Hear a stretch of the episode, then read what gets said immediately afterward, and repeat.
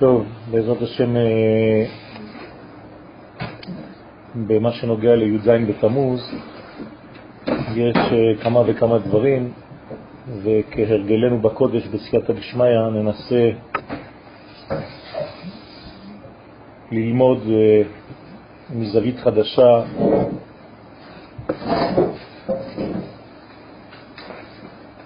כמה אפשרויות. קודם כל נתחיל במה שהמשנה במסכת תענית כותבת, פרק ד' משנה ו', חמישה דברים הראו את אבותינו בשבעה עשר בתמוז. אז יש כאן מניין של דברים, חמישה דברים, שקרו ביום הזה. כמובן שזה לא באותה תקופה, לא באותה שנה, כן, לאורך ההיסטוריה קרו חמישה דברים ביום הזה. הדבר הראשון שהמשנה מצטטת זה שנשברו הלוחות, נשתברו הלוחות. הדבר השני, בוטל התמיד, קורבן התמיד שהיינו מקריבים בוקר וצהריים כל יום, בפעם הראשונה בוטל, כן? בוקעה העיר או הובקעה העיר לפי כמה נוסחים. העיר ירושלים הובקעה. דבר רביעי, אפוסטמוס שרף את התורה. מי היה אפוסטמוס? אה? של רומא, נכון. זאת אומרת, שרפו את התורה ביום הזה, ודבר אחרון שהמשנה חושבת לנכון להזכיר לנו זה שהוא עמד צלם בהיכל, עבודה זרה, בבית המקדש.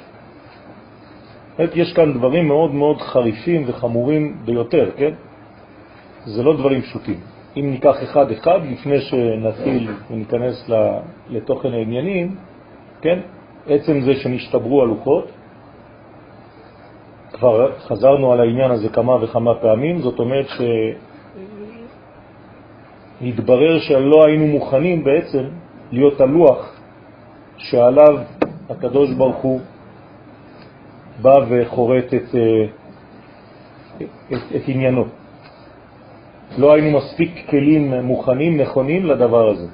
אז כאילו המפגש בין האור לבין הכלי פוצץ את הכלי.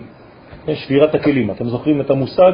הנה, זה אותו דבר. כשהאור חזק מדי ביחס לכלי, קורה משהו בסגנון של שבירת הכלים. דבר שני, בוטל התמיד. זאת אומרת שהעולם הזה כבר לא יכול להכיל את מה? את הנצח, לא את הזמן, להפך. תמיד זה לשון של נצח. זאת אומרת שהזמן הזה, שהוא זמן כלומר החולף, העולם שלנו, שהוא תחת מימד הזמן, אינו מסוגל להכיל את ערכי הנצח מבחינת זמנים. ומקודם דיברנו מבחינת חומר, מבחינת זהות, שהזהות האנושית, הישראלית, לא יכולה להכיל את ערכי הקודש, השתברו הלוחות. עכשיו אותו דבר במימד הזמן. הזמן העולמי שאמור לקלוט את ערכי הנצח לא מסוגל. אז כשהנצח כביכול יורד לעולם, הוא מפוצץ את הזמן. אז איך זה מתבטא? בוטל התמיד. כלומר, אין יותר קורבן תמיד, שעניינו זה דווקא הדגש על המילה תמיד. אין התמדה. הדבר שהוא תמיד, שהוא נצח, איננו. דבר שלישי, הובקעה העיר. ירושלים זה מלכות.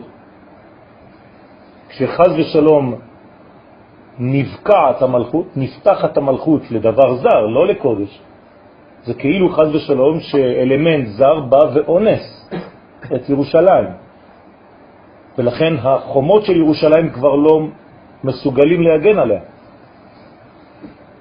אז יש כאן גם כן דבר שהוא בלתי הגיוני מבחינת אדם מאמין. איך ירושלים שכל כולה קודש, אתם יודעים שירושלים היא קודש, אפילו אם אין ספר תורה בירושלים, אומרים תחנון כי כולה ספר תורה. לא אומרים תחנון במקום שאין בו ספר תורה. אתם יודעים את זה, לפי ההלכה.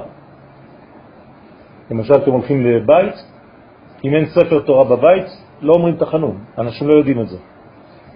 ואתם מתפללים שם. אבל ירושלים אין דבר כזה, כי כולה קודש, כולה ספר תורה, כולה תורה. ואיך ייתכן שבמקום כל כך גבוה יש בקע, יש סדק. גם זה לא מתקבל על דעת מבחינה אמונית. דבר רביעי, שרף אפוסטמוס את התורה. אותו דבר בצורה הרבה יותר, ברזולוציה קטנה יותר. שורפים כבר את התורה, לא כתוב שורפים את ספר התורה. הוא שרף את התורה כביכול. זאת אומרת שחז ושלום יש סדק במוחלט. יש כאן מנגנון, יש משבר, שאפילו התורה שהיא קודש, כן, אורייתא, קודשא בריחו, חד. איך ייתכן שמישהו זר יבוא וישרוף דבר כזה, אלמנט כזה? מה, שורפים את השם? זה אותו דבר, זה רק בצורות שונות. אנחנו חוזרים על אותו עניין, זה מה שרציתי להדגיש לכם, בכמה צורות שונות. ובסופו של דבר הוא עמד צלם בהיכל. כלומר, עוד פעם, גוף זר בתוך היכל הקודש. היכל בגמטריה זה כלי. זאת אומרת, זה הכלי. זה אותו דבר, זה אותיות הפוכות. הכלי, היכל. כלומר, הכלי של הקודש, היכל הקודש, במקום להכיל את הקודש, הוא חז ושלום מקבל אלמנט זר שהוא בעצם עבודה זרה. צלם. לא יהיה לך אלוהים אחרים על פניי, ופה יש צלם לא בחוץ, בהיכל. תיאור המשנה מכוון לשלושת מימדי המציאות. כן, עכשיו עברתי ביחד איתכם בסייעתא דשמיא, וראיתם שבעצם נגענו בעולם, בשנה ובנפש, בשלושת המימדים. שמשהו בהם נפגע ביום הזה, בי"ז בתמוז. ועל זה אנחנו צריכים לתת את הדעת, לא סתם לצום. לצום זה בגלל שאנחנו מרגישים שיש כאן צמצום. צם, צם. בגלל זה אתה צם. הצמצם, הצמצום, גורם לנו לצום, כי אנחנו רוצים בעצם להפוך את המנגנון, ובמקום צמצום, להיפתח מחדש. בסופו של דבר, מה שאנחנו מקבלים בי"ז תמוז, זה דברים שליליים לפי מה שאומרת המשנה, נכון? זה, זה אין תקווה כבר. אוקיי, אבל מבחינה של קודש, מבחינה של קבלה, של תורת הסוד, זה בדיוק הפוך. זאת אומרת, אני אקרא לכם את חמשת הדברים בסגנון החדש. אם השתברו הלוחות, זאת אומרת שהם ניתנו ביום הזה. זאת אומרת שהקדוש ברוך הוא יודע שבי"ז ותמוז אפשר לתת ולחרות לוחות אלוה, אלוהים במציאות שלנו. אם בוטל התמיד, זאת אומרת שביום הזה התמיד הוא הכי חזק, הנצח הוא הכי חזק. אם הופקעה העיר, זאת אומרת שביום הזה יש כוח לשלמות. אם שרף אפוסטמוס את התורה, זאת אומרת שאור התורה יכול לשרוף את העולם, במקום שהיא תשרף. ואם הוא עמד צלם בהיכל, זאת אומרת שאין זר יכול להיכנס לקודש, להפך. אנחנו כאן מציון תצא תורה. אז השאלה היא פשוטה, למה זה קרה דווקא בצד השלילי? למה בשלושת המימדים של המציאות, עולם, שנה ונפש, קרו כל הדברים האלה? נפגעו כל המנגנונים. חמשת הדברים הללו הם בבחינת בניין אב, מטריקס, לכל המשברים העלולים להתרחש בחיים. זאת אומרת, אם עכשיו אקח את חמשת הדברים שעכשיו אמרתי אותם, זה מה שקורה לאדם שנפל לדיכאון טוטלי. עכשיו, לא ידובר על בית מקדש, ידובר על האדם עצמו. כלומר, אם באדם עצמו נשתברו הלוחות, הוא מתחיל כבר במצב לא טוב. אם אצלו בוטל ערך הנצח, בוטל התמיד, הוא עוד פעם נופל. אם אפשר לבקוע אותו, כי אין לו מנגנון של שמירה, הוא עוד פעם נפל. אם הוא נשרף מבפנים, כל התורה שלו, כל החיות שלו נשרפה, הוא מת חי. ואם חז ושלום במקום הנפש הפנימית שלו מעמידים לו צלם בהיכל, זאת אומרת גוף אחר, נשמה אחרת, חס ושלום, אז הוא אבוד. אז יש לנו פה בעצם ציטוט של חז"ל, ביטוי, תיאור של חז"ל, שלעניות דעתי לא בא רק להראות לנו מבחינה טכנית מה קרה שם, אלא יש כאן הזהרה של מה שאסור לקרות לנו כאנשים פרטיים וכאומה, לכל הזמנים, כי כאן מדובר בכל סוגי המשברים. אם אני חוזר מעט למה שאמרנו בנוגע לספר במדבר, שהוא ספר המשברים, בעצם כל המשברים של ספר במדבר, אני יכול לתאר אותם רק עם חמשת הדברים האלה. יש פה כאן אב טיפוס.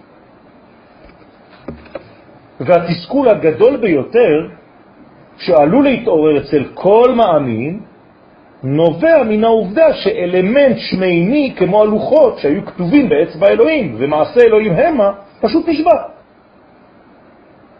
אדם מאמין לא יכול לתפוס את זה. זה כאילו אתה אומר עכשיו לאדם מאמין ברחוב, הקדוש ברוך הוא מת. כן? או שהוא הורג אותך, או שהוא מתיך עליך כמה כללות אה, נמרצות, או שהוא בורח, אבל הוא לא יכול לספוג את הדבר הזה. וכאן, חז ושלום, הקדוש ברוך הוא נותן לנו מהשמיים דבר עליון, כתובים באצבע אלוהים, מעשה אלוהים המה. אני אפילו לא יודע על מה אני מדבר, תאמינו לי. אז איך זה נשבר?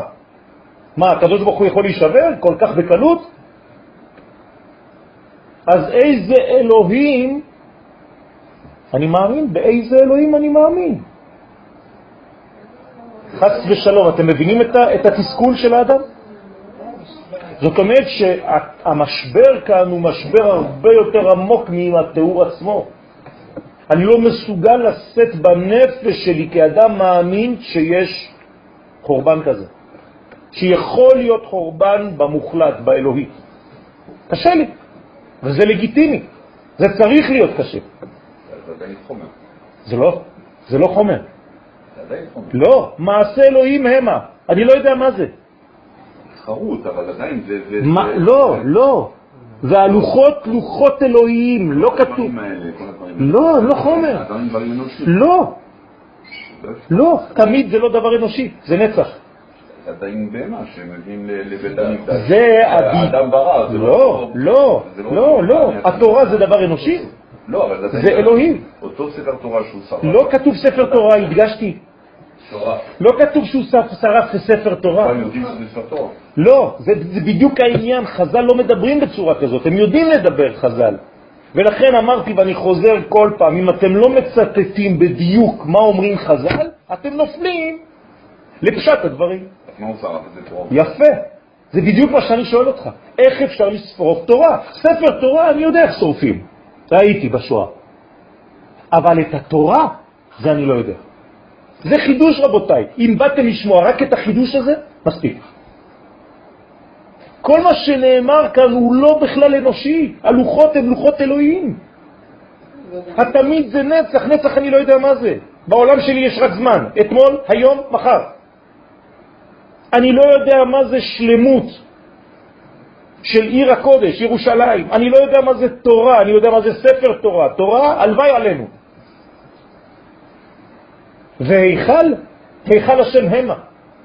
כשנהיה במדרגה כזאת נדבר.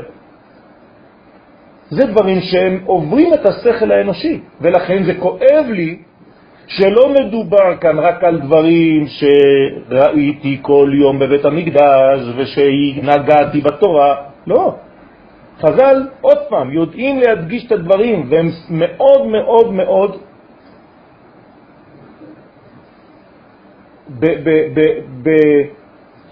בדיוק נמרץ, אין יותר דיוק מזה.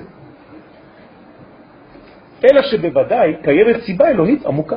אז אני חייב לגמור ולהסיק מסקנה שאם זה מה שקרה, זה נכלל ברצון אלוהי שרחוק מדעתי, שאני לא מבין, אבל עליי להתאמץ כדי להבין מה קורה כאן. כן. מה? כן אפשר לקחת את זה. תגידי לי איך. משה, את יותר גדולה ממשה? אני לא. אז למה משה קיבל תורה ולא התורה? התורה נמצאת בכל אדם ואדם. לא נכון. לא, לא, לא נכון, לא נכון. את שוב לא מדייקת, שרה? בין התורה לבין תורה. את מבינה את הדיוק? התורה ניתנה לעם ישראל, אוקיי? לא. היא לא התקבלה. משה קיבל תורה, לא התורה. משה קיבל תורה. תורה אחת. תורה אחת. הקדוש ברוך הוא נותן את התורה. זה אני לא יודע מה זה. אם הייתי כתב פה, אם חכמים היו אומרים לי שאפוסטמוס שרף תורה, או ספר תורה, הייתי אומר כן, שרה צודקת. אבל את התורה, ברוך אתה השם נותן התורה, איך אפשר לשרוף את זה? אז מה זה המבול המתאם להשמיד את הכל? אז עוד פעם, מבול זה עוד סיפור אחר. זה, זה, זה, זה, זה מתן תורה, שלא צלח בזמן מוקדם יותר, שהרס את הכל. אבל זה מתן תורה, זה יום מתן תורה, יום המבול הוא יום מתן תורה. אבל פה, בן אדם, אפוסטמוס, כן, בעלה של אפוסטמה, אני לא יודע מי זה, שרף את התורה. מה שאנחנו לומדים זה לא? לא, הלוואי. אנחנו לומדים תורה, אבל אנחנו לומדים את התורה. קיבלנו רק תורה אחת ממשה רבנו. התורה, יש לנו דורות ודורות עד שהמשיח יבוא ויתחיל לגלות לנו, בחיים לא נגמור. אז למעשה כל החמישה, זה- ה- האלמנטים האלה שקרו בי"ז בתמוז. הם, הם, הם רעיונות גבוהים ביותר. אה, אבל עד היום, איך קראתם את זה? איך קראתם את זה עד היום? יש סתם. פה עניין- יש פה עניין של רעיונות מאוד מאוד גבוהים שאנחנו עדיין אפילו לא יודעים איך יפה. אותם. בגלל זה אני פה כדי להראות לכם שקראתם את המשנה הזאת כל חייכם בצורה לא נכונה. אתם חושבים שזה ככה קל, רצים, רצים, רצים, רצים. רגע, רגע, תעצור, תבין, תראה, תדייק. התנא, כשהוא כותב את זה, הוא יודע מה הוא כותב. האמוראים יודעים מה הם כותבים. הם לא סתם זורקים מילים באוויר. אני היום הייתי כותב סתם. אבל הם, חז ושלום. לכן אני חייב לומר, כי אני אדם מאמין, אם אוי ואבוי זה שובר לי את כל האמונה, זה עושה לי סדק בכל האמונה שלי, אז אני מת. אז להם הייתה התורה? למי? לא.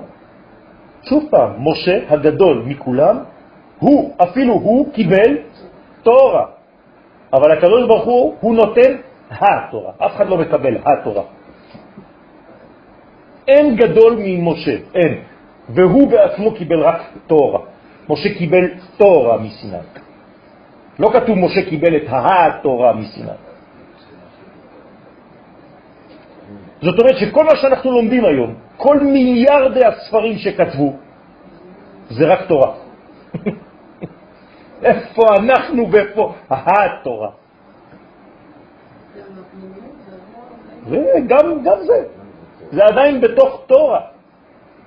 זה כתוב שהיינו ה- זאת אומרת שאנחנו לא מבינים על מה אנחנו מדברים בכלל. אז התורה בה"א הידיעה, איפה? וגם בתורה שלנו יש תורת השם ובתורתו של האדם, יהגה יומם ולילה.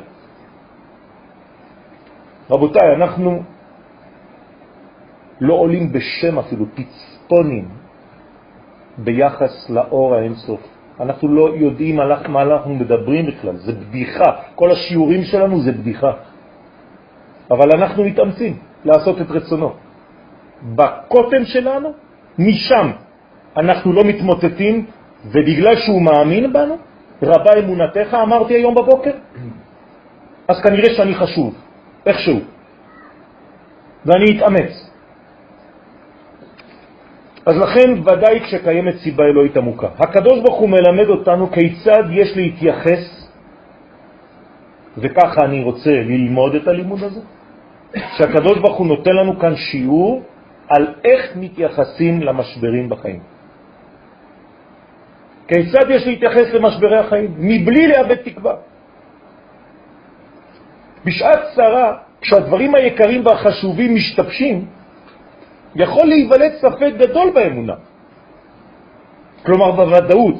אמונה, אתם זוכרים שתרגמנו את זה בכמה מקומות ודאות, זה לא... זה חיים. כלומר, ספק באמונה זה קרוב למוות. זה לא. אתם מבינים? זה לא שאדם הפסיק להאמין, אני כבר לא מאמין. לא, אם אתה לא מאמין אתה כבר לא חי.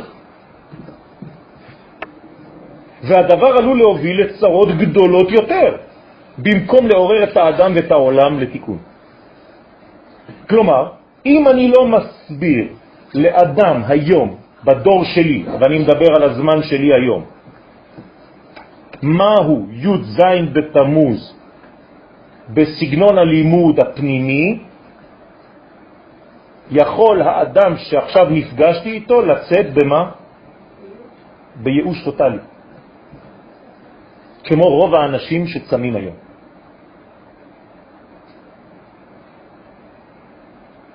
שאולי אפילו לא מצפים למשהו, כי כל כך, כל כך רמסו את האמונה, את, ה, את התקווה הזאת, שאתה בעצם, כן, היום כל מה ששמעתי ברדיו, זה רק זה. מה זה י"ז בתמוז? חורבן.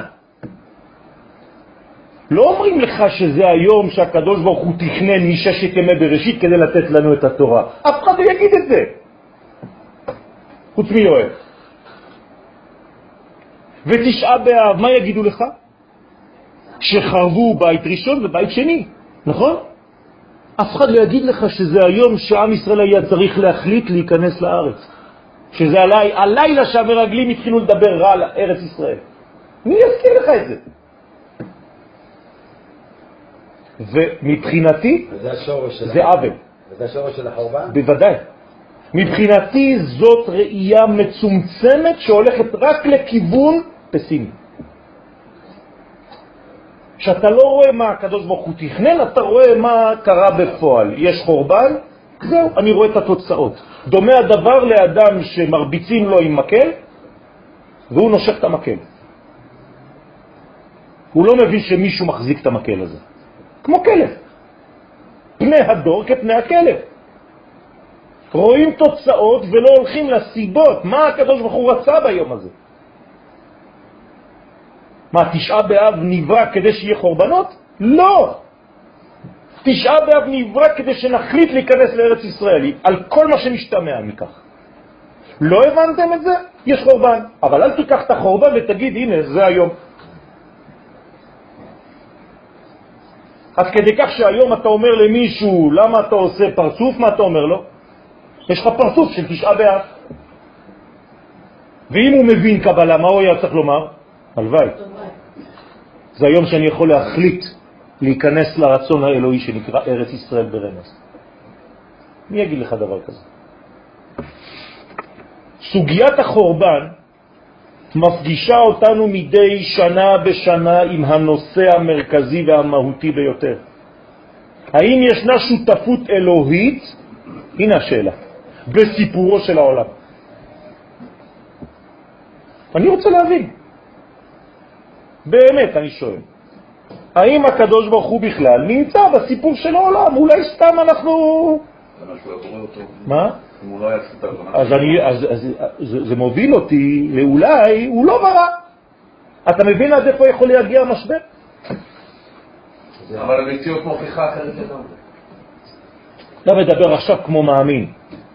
אתמול הייתה אישה פה שלא היה בטוח שכל הספרים האלה אה, נכתבו על ידי, ניתנו מהשמיים. שספר התורה אולי זה לא מהשמיים. אז אני לוקח מה שמתאים לי וחלק לא.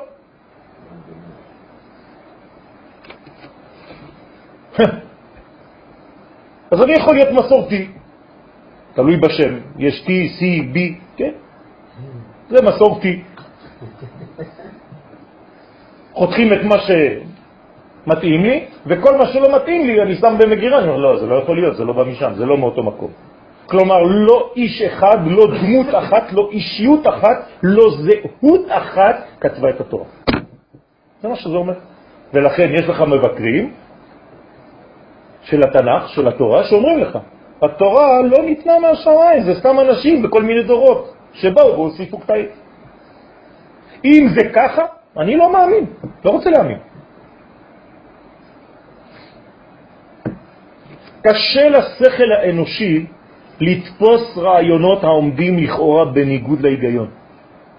אנחנו משתגעים מדברים כאלה, כי זה אלוהי, כל הזמן זה חוזר. איך יש לי בחירה חופשית אם הקדוש ברוך הוא יודע?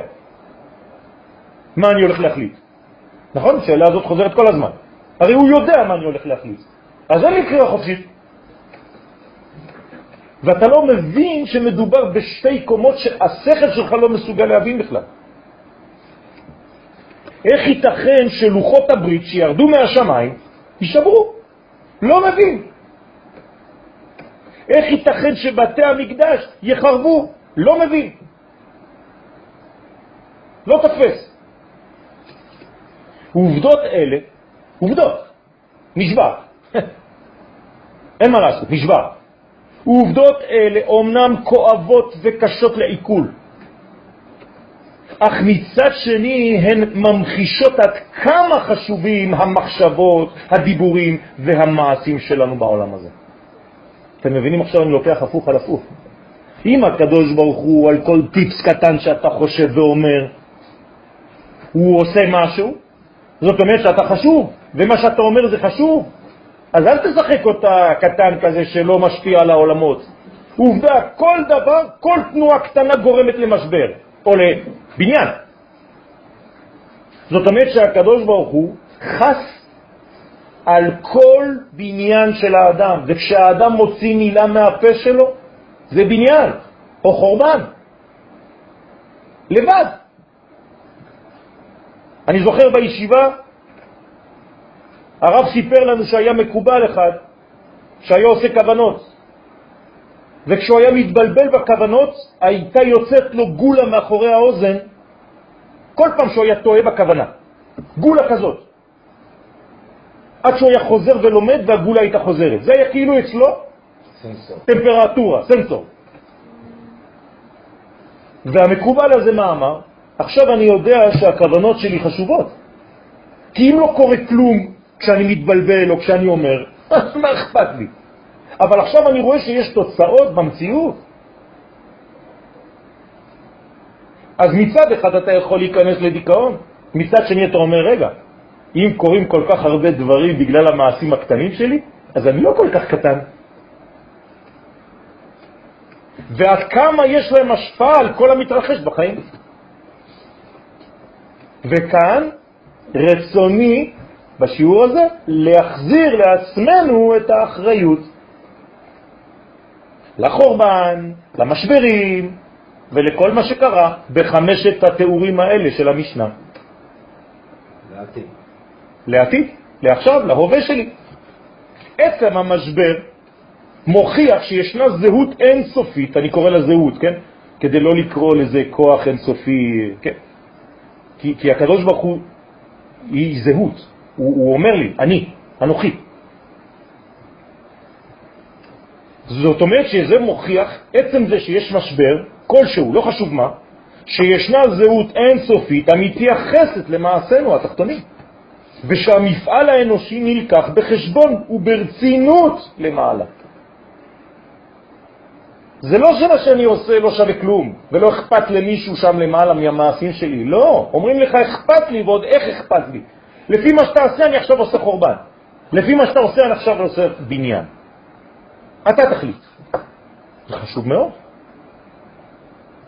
אם מדינת ישראל היום לא הייתה מצליחה להתפתח כמו שהיא מתפתחת, ברוך השם, הייתי יכול להגיע למסקנה שהקדוש ברוך הוא לא רוצה את המדינה הזאת. עצם העובדה שבמציאות זה מצליח ומתקדם וכל העולם מקנה, זאת אומרת שהקדוש ברוך הוא נמצא בתהליך ושמה שאנחנו עושים, עם כל הבלגן וכל הרע, יש בכל זאת טוב. והתקדמות.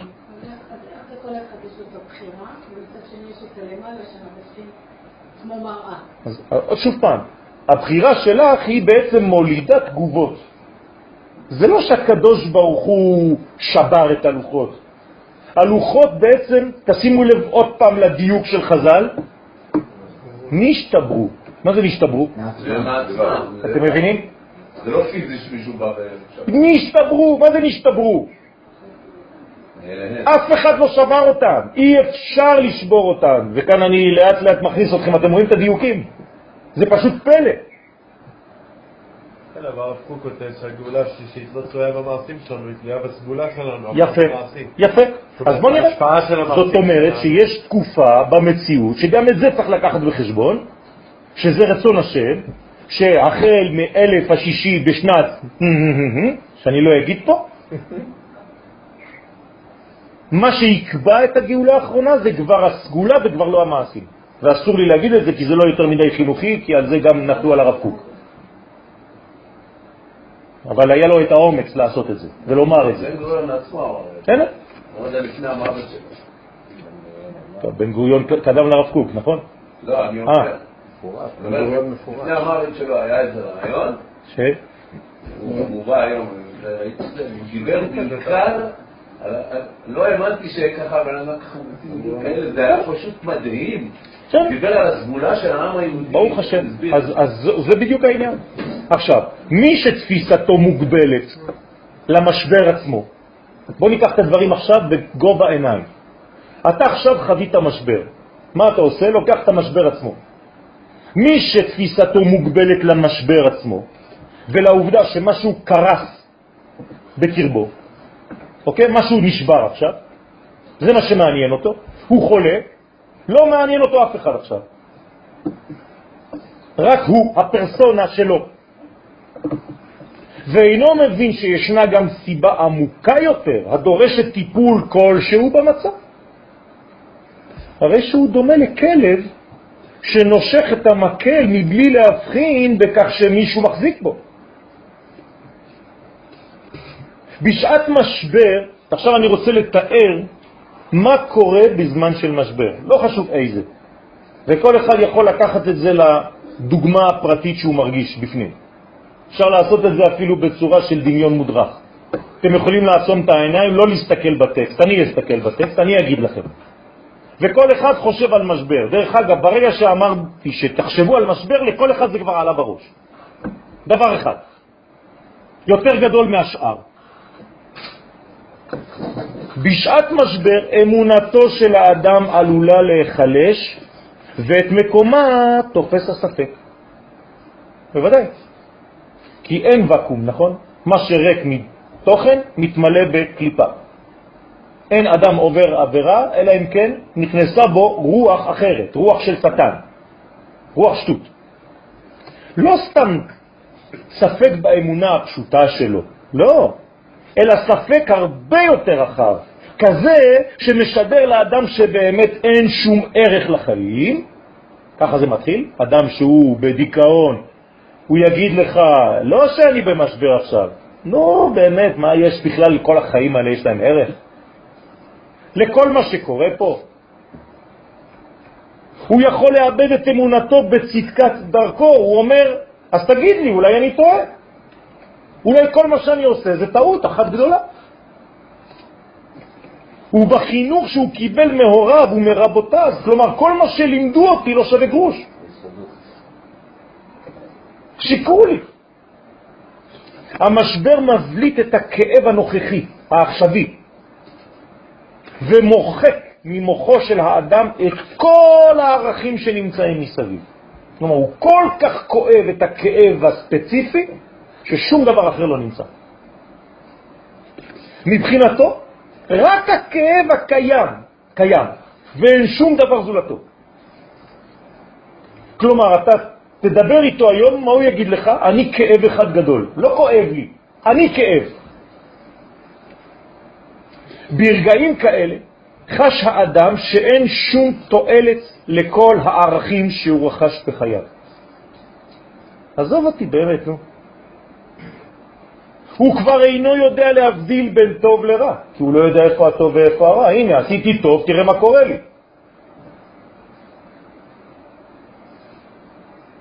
זה לא צודק. אז כנראה שאתה יודע מה? אין אף אחד שמשגיח על כל זה. אני לא מאמין יותר. פגשתי השבוע בחורה כזאת הולכת עם מיני וכל מיני טבעות וכל מיני... כן, לצורך העניין הייתי עם צבי. והיא אמרה לי, אני הפסקתי להאמין. מתי? הייתי חברה של נחשון וקסמן. ברגע שקרה לו מה שקרה, הכל התמוטט אצלי. הייתי דוסית, ככה היא אמרה. כן או לא?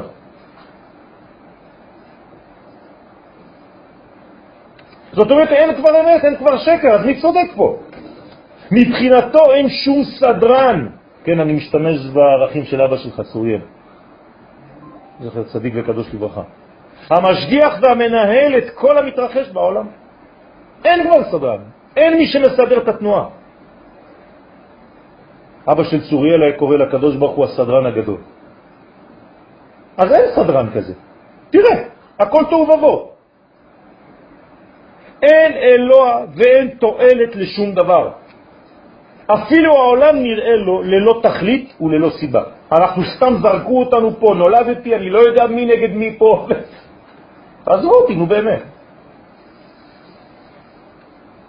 הסכנה האורדת למי שאינו מעמיק בסיבת השבירה, ולכן חשוב ללמוד את זה דווקא היום, ודווקא בשלושת השבועות הללו, מי שלא מעמיק בסיבות של המשברים, הסכנה היא שכל חייו יישברו. החיים שלו נשברים, הוא כבר לא מאמין בכלום. החשש הוא שאדם כזה ייפול אל מערבולות הדיכאון עד כדי כך שיאבד את עצמו לדעת, חס ושלום. אדם יתאבד, כי הוא כבר לא מאמין בכלום. אין למה לצפות. כמובן שאין חיים אחר המוות ואין כל התשטויות האלה. שום דבר לא קיים. הוא יכול בזמנים כאלה לשכוח את יסוד החיים, הקובע שיש קצבה לחושך ולצער. קץ שם לחושך. הוא שוכח את הפסוק הזה. הוא אומר זה לא נכון, אין קץ לחושך, החושך מנצח, המוות מנצח פה. האבל המורגש, תשימו, למי, תשימו לב למילה אבל. איך בנויה המילה אבל? א' בל, כלומר אין אחדות, בלי א'. זאת אומרת שהאבל מאבד את התכונה האחדותית. הכל מפוזר אצלו. זה בלי א', א-בל. כן, מבחינתו זה פיצול. נכון. נמצא במנגנון של פיצול. הוא כבר לא יודע, הוא כבר לא יודע כלום. ולכן האבל המורגש בשלושת השבועות המכונות בפי חז"ל ימי בין המיצרים. תשימו לב לדיוק של חז"ל. מה זה ימי בין המיצרים? זאת אומרת שיש לי בעצם שני מיצרים. מיצר אחד שהוא 17 בתמוז ומיצר שני שהוא תשעה באב. ובינתיים יש ימים, אבל הם בין המיצרים. מי קובע? שני המיצרים האלה. ואם אני לא לומד את מה שיש במיצר הראשון, י"ז בתמוז, ובמיצר השני האחרון, תשעה באב, אני לא יודע מה זה. עכשיו, מה זה מיצר? למה הם לא אמרו בין המשברים? כי הם רצו שהצליל באוזן שלנו יזכיר לנו מצרים. כמו שיצאנו ממצרים, אתה צריך לצאת מהמשבר הזה. ואם אתה לא יוצא ממצרים, אתה לא תצא ממיצרים, כלומר יציאת מצרים צריכה לפעול ביתר שאת בזמן הזה. מה? יפה, את צודקת.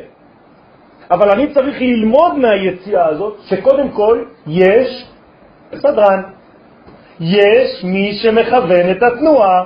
זאת אומרת שבדיוק לשם אני מכוון. אם את לא מבינה מקום, תדעי לך שבמקום גבוה מוציאים אותך. למה? כי פשוט הקדוש ברוך הוא לא יכול לאפשר לעצמו לפספס את בריאתו. אין דבר כזה. להיכשל. הוא לא יכול להיכשל, אין כישלון אצלו. אז ארבעת של שנות הגאולה למעשה של מה שקרה לנו במצרים. חמש. נכון, כי זה ה... נכון? חמש לשונות של גאולה. לשונות של גאולה למעשה. אז זה פועל יוצא שגם עכשיו... יפה, אתה צריך להשתמש בהם וללמוד מזה איך אני יוצא מהמצב הזה עכשיו. אמרתי שזה אב טיפוס לכל המשברים. אבל מה קדם לאב טיפוס הזה? מצרים. ומה קדם לאב טיפוס מצרים? אה? שבירת הכלים. לפני בריאת העולם. זאת אומרת, אם אני רוצה עכשיו לתת שיעור על י"ז בתמוז, איפה אני חייב להצביע על מה? על מה שקרה בשבירת הכלים. אתה יודע מה זה שבירת הכלים? לא למדת. אז איך אתה יכול לטפל עכשיו בי"ז בתמוז? אתם מבינים את, את, את האירוניה? אם אתה לא יודע מה זה מקור השבירה, מקור המשבר, המשבר הראשון, לפני ההיסטוריה בכלל, איך תדע לטפל במשבר היסטורי, שהוא הרבה יותר קטן? תדבר על האור והכלי לפני כל ה... כן, כן, לפני הבריאה, לפני עולם התיקון. מי לומד את זה?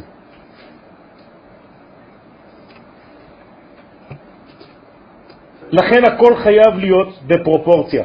חייבים אנו ללמוד באותה תקופה כמה השם יתברך מכבד את מעשינו, עד כדי כך שישנן תגובות במרכאות אלוהיות לפי המעשים.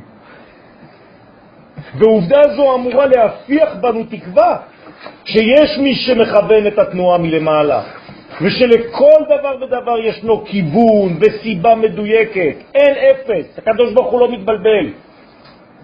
כל פעם שאתה אומר זה לא צודק, לא מגיע לו, זה אומר שאתה אומר לקדוש ברוך הוא אתה טעית.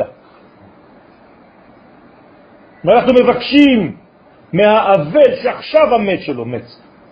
כלומר, שיש דיין והוא אמיתי. ברוך דיין האמת. איך? זה חינוך, רבותיי.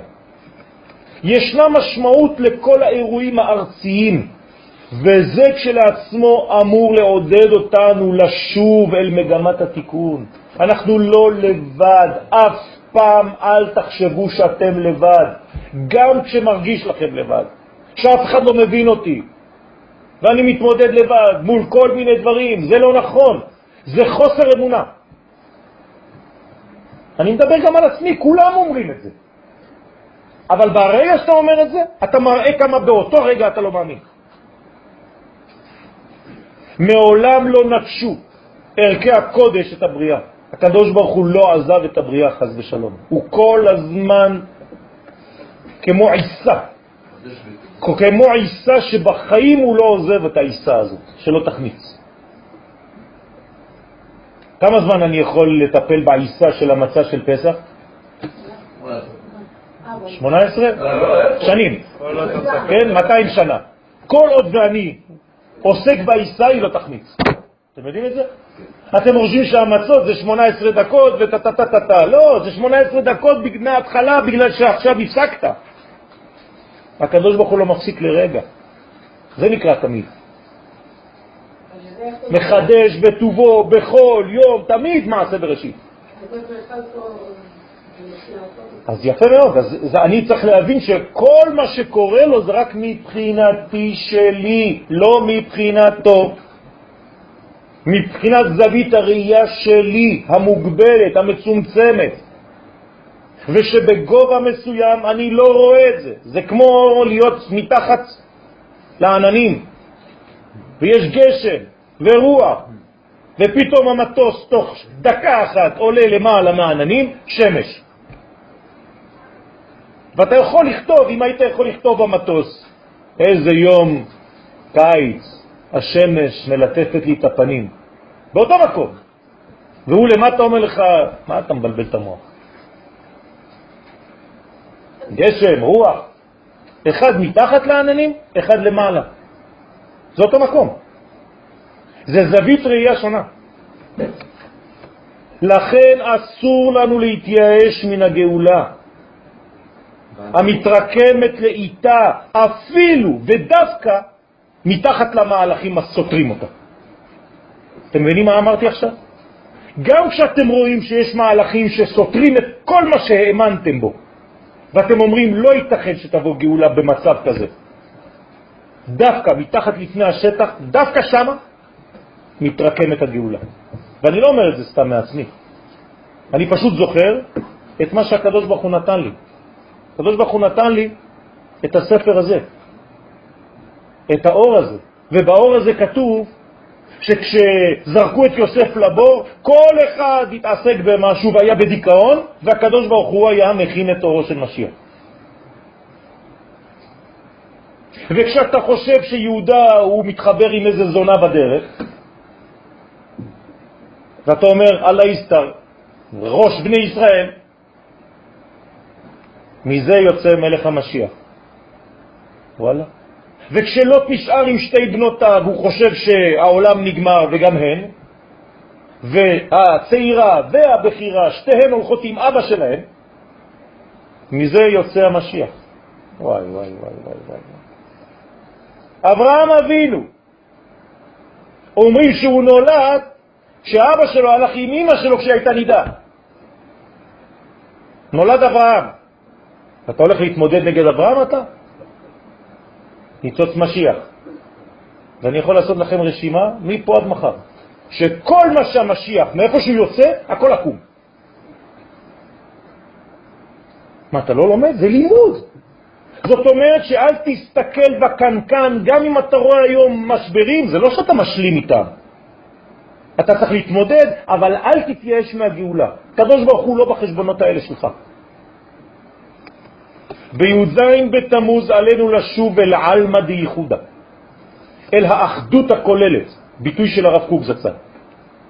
תורה שלמה של הרב קוק, האחדות הכוללת. ודרך אגב, הרב שלי, מורי ורבי, הרב צוקרמן, כתב ספר מיוחד רק על זה, קוראים לספר האחדות הכוללת. יום אחד בלי נדר, אולי נלמד אותו. השגתי אותו רק לפני חודשיים, אין להשיג. בי"ז בתמוז, היום כבר חי, כן? אני מזייף קצת. היה אתמול י"ז בתמוז. הקדוש ברוך הוא עשה לנו גם כן בתוך המהלך הזה פטנט, קונץ. כן?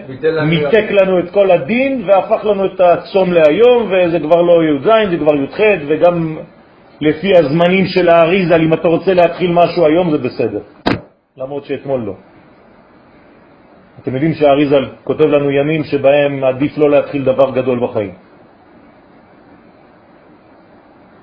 ואל הראייה הרחבה, אתה צריך להיכנס לראייה הרחבה, המאפשרת לנו לראות כיצד צומח התיקון מן הכאב עצמו. איך החושך מביא אור, איך מעז יוצא מתוק. הנצח פועל וממשיך לפעול, למרות שמה? שבוטל התמיד. בוטל התמיד בעולם הזה, נכון, אבל הנצח לא הפסיק. אתה לא רואה. הנצח ממשיך לפעול על כל פינות המציאות, ממשיך בהן את ערכיו. הנצח כל הזמן חודר לעולם שלנו. הקשר בין האלוהות לבין העולם הזה כל כך אמיץ, עד כדי כך שאפילו הלוחות השמימיים עלולים להישבר כתגובה למעשיהם של ישראל. כלומר, אני עכשיו הפכתי את זה למתנה. ולכן מה אומר באמת הקדוש ברוך הוא למשה? יישר כוח ששברת את הלוחות. מה זה יישר כוח? אשר שיברת, אשריך. יישר כוחך. למה? כי אני רוצה שהם יבינו שכשהם עושים משהו, יש תגובה אלוהית. זאת אומרת, אני כל כך קרוב שאני מטפל בהם. נכון שהטיפול עכשיו הוא כואב, אבל אתה יכול להגיד, וואלה, מישהו מטפל בי באמת. כלומר, כשמכניסים גול בדקה ה-90, מי צריך לקרוא בכל רם יש אלוהים? לא רק מי שיבקע את הגול, גם השני. גם השוער שקיבל עכשיו את הגול. הוא חייב לומר, יש אלוהים, אין דבר כזה. אתם מבינים? אנחנו אומרים יש אלוהים רק כשמתאים לנו. זה לא נכון. בסוף. הרחבת הראייה אכן הוכיחה לנו שבסופו של דבר גם מן המשבר הזה יצא אור גדול, שהמשיך את תהליך גילוי השם בעולם. הנה, המשברים חלפו, עברו להם, ואנחנו עדיין פה. העולם משתכלל, העולם מתקדם, חזרנו לארצנו אחרי אלפיים שנה. מה, אתה רואה בזה דבר קטן? זה הרבולוציה הכי גדולה שאי פעם הייתה בעולם, זה שעם ישראל חזר לארצו לפני 68 שנים. אתם לא מבינים את זה? יפה, זה משהו אחר, שכחה זה חושך. זאת בעיה אנושית. אצל השם אין שכחה. משה חזר לשמיים והביא לוחות חדשים. כלומר, מה קרה? נשברת? אז מה תעשה כשנשברת? הולך עוד פעם. לאן? לאן? לשמיים. אתם מבינים את השיעור פה? כשאתה נופל בחיים שלך, לאן אתה צריך לחזור? לשמיים, לקדוש ברוך הוא. אל תברח ממנו, להפך. תתחזק בתפילה שלך, תתחזק במעשים שלך, תתחזק באמונה שלך. זה מה שעושה משה. משה שובר לוחות, ומיד מה הוא עושה? עולה. הוא יכול היה לחזור לאוהל שלו בדיכאון ולבכות, וכל מי שעובר ליד שומע ואשתו אומרת לו, יאללה, מושה. לא, הוא עולה לשמיים. כשאתה נשבר בחיים שלך, תחזור לשמיים, תחזור לישיבה, תחזור למקור, תחזור ללימוד. מהלך זה מלמד על הגמישות העליונה היודעת להשתלב בקומת האדם וביכולותיו להכיל את הקודש בכל שלב ושלב בחייו. כלומר, הקדוש ברוך הוא, מה הוא אומר לך? נשברו לך הלוחות? בסדר, אני אתן לך אחרים. יותר מתאימים לך. הבנתי. כאילו הוא לא ידע. הוא יודע, אבל זה מבחן בשבילך. נתתי לך אור גדול בכוונה בהתחלה. ידעתי שזה יישבר. אז למה נתת לי, הקדוש ברוך הוא? כי רציתי שתדע מה אני באמת רוצה. אתה אף פעם לא תשכח את הלוחות הראשונים שנשברו, ואת מה שרציתי באמת. אחרי זה קיבלת לוחות שניים, נכון? אבל אל תחשוב שזה לא. האידאל. לא. אני רוצה שתתגעגע ללוחות הראשונים שלא היית מסוגל לקבל בהתחלה. אה, זה תורת הסוד, רבותיי. לחזור ללוחות הראשונים. כי אם אתה מסתפק רק בלוחות האחרונים, אתה באמת לומד כל היום רק את הרובד הפשוט של התורה, ואתה לא מתעמק בתורת הסוד, וזה מה שאומרים חכמי הקבלה. משבירת הלוחות ראינו שמעז יצא מתוק, ושהגאולה עצמה הייתה גנוזה באותו משבר. אם כי בלבושים מכוערים לפי שעה. כלומר, איפה הייתה הגאולה? בלוחות הראשונים. למה שמרנו את הלוחות הראשונים? הרי הם בתוך הארון, מונחים, יחד עם הלוחות השניים. למה אני צריך לש, לשמור משבר? כי כשתפתח את הקופסה של הארון שלך, של החיים שלך, תבין שמה שהגעת היום זה בזכות כל המשברים שהיו לך. הם ליד, אחד ליד השני. כל מה שצחקו עליך ועלייך כשהייתם ילדים, וזלזלו בחוסר יכולות שלך. כל זה עשתה את מי שאתך היום. אל תשכח את זה בחיים. אל תשכח מאיפה באת. למה אני כל כך קשור לארץ ישראל? בגלל שיש לי מטען על הגב של הגלות שחוויתי במשך עשרים שנה, שזה לא עוזב אותי. זה לא עוזב אותי, וכל פעם שאני מדבר אני חייב להחזיר את ארץ ישראל. כי הייתי במקום כלא. של זהב. לא בכדי קבעו חז"ל שיש לברך על הרעה מעין הטובה. כלומר שיש להדגיש את הקשר האלוהי הקיים גם בזמן החורבן והכאב. להבין שהכל אמיתי וצודק ושהכל הולך ומתקדם לכיוון תיקון השלם. זה מחזק את האמונה במשמעות העמוקה של השגחתו יתברך על העולם בכלל ובפרט. לשבירת הלוחות בי"ז בתמוז קדמה שבירה הרבה יותר כוללת, והיא מכונה בלשון חכמי הקבלה שבירת הכלים. אני מתייחס לזה, אבל מיד אחרי זה אני אעשה תיקון, כי אסור להישאר בנימה כזאת. עד כדי כך תראו כמה זה חשוב. כשהיינו לומדים, תמיד אחרי השיעור, בישיבה, היינו עוברים לתיקון. אתה עובר כמה דפים בעץ חיים, ואתה קורא קטע קטן של התיקון. ובזמן התיקון יצא אור חדש ממצח אדם קדמון של שם מה החדש ובא והשלים טה-טה-טה-טה-טה. מי שלא היה עושה את זה, כל השבוע היו לו בעיות. ממש איך שאני אומר לכם. פשוט פלא, מפליא. כמה זה חשוב הדברים שאנחנו עושים פה, ואנחנו אומרים, מה, מה, מה, מה אני אגיד, מה זה, זה ישנה משהו? נו באמת. שבירה זו היא השורש והסיבה לכל המשברים, אין יותר קודם לזה. שבירת הכלים רק התגלתה בלבוש חדש בשבירת הלוחות ובחורבן הבתים. זה רק גילוי, זה לבוש חדש של אותו משבר. כיוון שהדברים נעוצים בעומק הבריאה, הולכים הם ומתפשטים בצורה מעגלית מן השורש של המדרגות החיצוניות ביותר של היש. כך מתארת המשנה במסכת תענית, פרק ד', משנה ו', את מה שהתרחש ב-17 בתמוז. שבירת הלוחות התפשטה, תשימו לב, אני עכשיו הולך לפי הסדר של חמשת הדברים. שבירת הלוחות התפשטה עד שגרמה לביטול התמיד. אתם מבינים? גם הסדר שבה, שבו כתבו חכמים את מה שקרה, זה אחד מוליד את השם. קודם כל נשברים לך הלוחות, אחרי זה אתה מתייאש מהנצח. לאחר מכן הופקעה חומת ירושלים ונשרפה התורה ולבסוף הוא עמד צלם בהיכל. אם אתה מבין את התהליך הזה, אתה מבין שזה דבר שקורה לך כל פעם עם אותו סדר. אז אתה יכול לעצור את, ה...